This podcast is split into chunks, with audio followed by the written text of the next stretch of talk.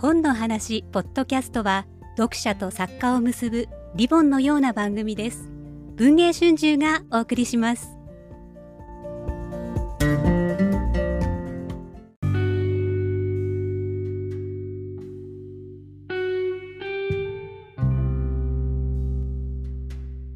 全米で100万部以上、また全米図書賞の最終候補にもなって、ドラマでも米放送映画批評家協会賞を受賞した話題のパチンコが2023年7月に文庫化されます。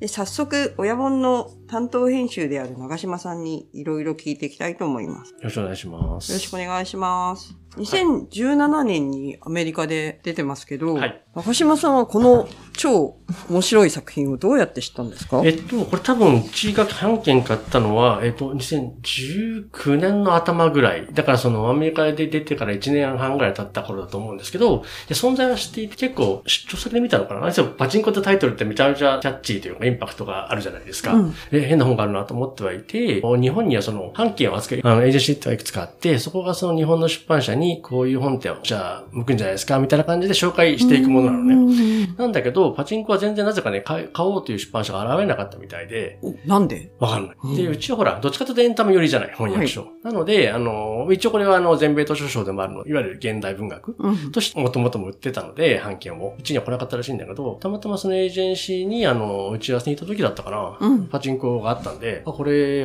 おもちゃなんですね、みたいな感じで、うんリーダーって言って、その読んでもらう人が翻訳者とかにいるんだけども、読んでもらって、感想もらって、でもちょっと迷ったの。何分熱いじゃないですか。これ、と、じゃあ、元々の原書でも2冊本。うん、あの、向こうでは2原書は？冊版ってまずないので、まあ、まあ、ごっつい単ああ、じゃあとかそれは、そうで、もう長いし、で僕自身は、あの、こういう取材ってね、あの、面白そうってかなんだろうな、うん。あの、意義があるだし、で、内容的にもすごく波乱万丈でもあるので、うん。良さそうだなと思ってたんですけど、その何分その前、いろんな会社が買わなかったと、と心配にもなったんで、どうしようかなと迷って、ひ一月ぐらい寝かしといたんですけど、ただ、あの、弊社のね、有名な文芸編集者の吉安さんって、いらっしゃったじゃないですか。吉安さんがふらふらやってきて、あ、パチンコだって。で、奥さんがたまたま読んでたんですって、現象を。ほう読んでる最中だったって言ったかな。めちゃくちゃ面白いって言ってるって。あもうそうなって巡り合わせじゃないですか。神様が帰って言ってるなと思って。はい。はい。からまあ、翻訳者も池田真彦さんってね、お忙しい方なんで、はいうんうんちょっと時間かかっちゃって、何度かんだで2020年かな出たの。で、一時その、あの、なんだっけ、その一部では、なんで日本出てないんだと。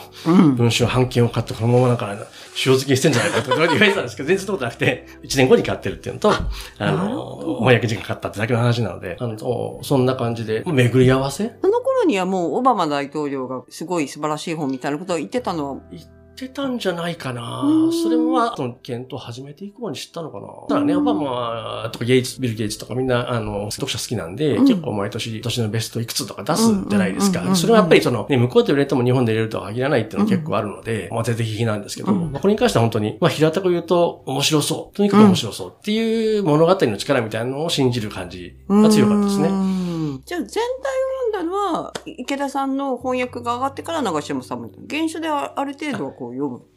パチンコに関しては、あの、読んではいないです、原書では。あの、リーダーを信じたというか、あの、まあ、そもそも全米図書賞なので、あの、うんうんうん基本的なクオリティは当然ながらありじゃないですか。あとはその、著者、韓国系アメリカ人の方なので、はいえっと日本を住んだことはあるし取材もしたんですけど、うんうんそうするとなんか大きな勘違いとかもあり得るわけじゃないですか。うんうんうんうんその辺をちゃんとクリアしてるっていうあたりをチェックしたというか、うんうんうん確認したってところですかね。本当に、本当に面白いんですけど、ありがとうございます。この一番の本の魅力って、やっぱり何ですかね？ぱり、あの、一応全米図書賞って現代アメリカ文学の一番のあれですけど、これに関して若干古風というか、著者本人も認めてるんですけど、えっ、と、19世紀のはいジョージ・エリオットのミドルマーチっていう、うんあの、これも大河小説って言っていいのかな、うんうん。だったりとか、あるいはその、バルザックとかね。はい。で、僕も読んだ時思ったのディケンズを思い出したりなんかしたんで、うんそういう、あの、古き良きもの、大きな物語というか、うんうんうんうん大柄な物語の、そもそもの、なんだろう、その現象的な、多分うん面白さというか、なんだろうな、この、スリルというか、サスペンスというか、強さが、まず一つ大きなものとしてあって、うんうんうんま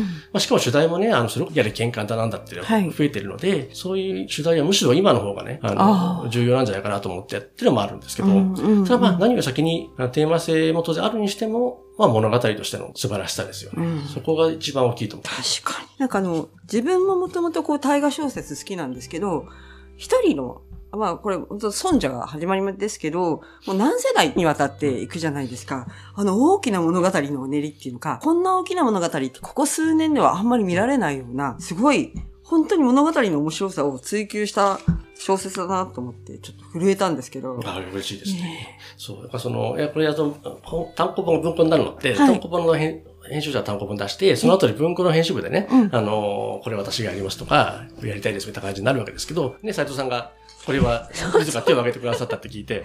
大好きすぎて。嬉しい。いや、好みでしたね。ほとんど韓国文学は好きです。韓国文学。進めてもらった覚えがあって。そうですね、そうですね。で、なんだろう、その、いわゆる現代韓国文学って、例えばアーモンドとか、なんだっけ、僕が好きな各民魚のカステラとかピンポンとかありますけど、あの辺の感じとは違うじゃないですか。やっぱその、むしろ、なんだろう、あの、古風というかね、あちらの観念的にとんがったものではなくて、あの、ちょっととんがった要素はたくさんあるんだけれども、それをもうちょっとこの、パッとなね、物語に包んでるって感じが、掘り返してありますよね。なんかこう、在日朝鮮人の話を扱うから、日本人には痛いといえば確かに痛いんですけど、なんか、そこだけじゃなくて、全体的に、この世にはびこるありとあらゆる差別とか、ありとあらゆる意識の問題みたいなのを、こう、包括しているような物語で、だからこう、喧嘩だとか、あの、在日朝鮮人だからとか言って、それだけでこう、読まないっていうのが、すっごいもったいないなと思って、ね、文庫になったことで、すごいそこら辺も、なんかもっと大きく物語として広がっていけばいいな、みたいな。もうなんかね、うん、あの、かっこいいヤクザも出てくるし。そうそう、ご飯ですね。大体悪いんですけどね。突き詰めると。あ、あもうなんか、なんかな、誰かも言ってましたけど、こう、レッドバトラー的な、ああの、そうだ。そう、風と共に去りるの。やっぱりちょっと悪って魅力的じゃないですか。うん、いいですよね。その韓国のワール映画みたいなのが、彼が出てくるんですよね。時々、だから一箇所、車の中に突然起こり出すシーンがあって、あの怖さとかね。はい。いい人に見えたけど、やっぱりこいつ怖いやつだったみたいな。そうそうそうあんまり説明しないんですね、しかも。そこはうまいなと。そうそう、うまいですよね。だから割とね、登場人物みんな覚えてるんですよ。なんだなんだね。名前とか忘れたりすることありますけど、はい、えっと、帰国運動で帰ってきた人とかね、はいはいはいはい。いい人だったりとか、本当ちょっとした人でも、の印象に残る。そうそう。本当はなんか、北朝鮮に行かずに、日本に残ってたら、義理のお姉さんときっといい家庭を築けたの違いないのに。そうね、そうなんですよ。そう。ああみたいな。我々知ってるから、副授業どうなったかってのは。そうなんですあまり語りすぎちゃあれですけど、なんか、あーってこう、なんかすれ違いっていうか、なんか運命のままならなさというか。そう、真面目ないい人じゃないですか。そうそう。あれ、ヤクザなんでしたっけ？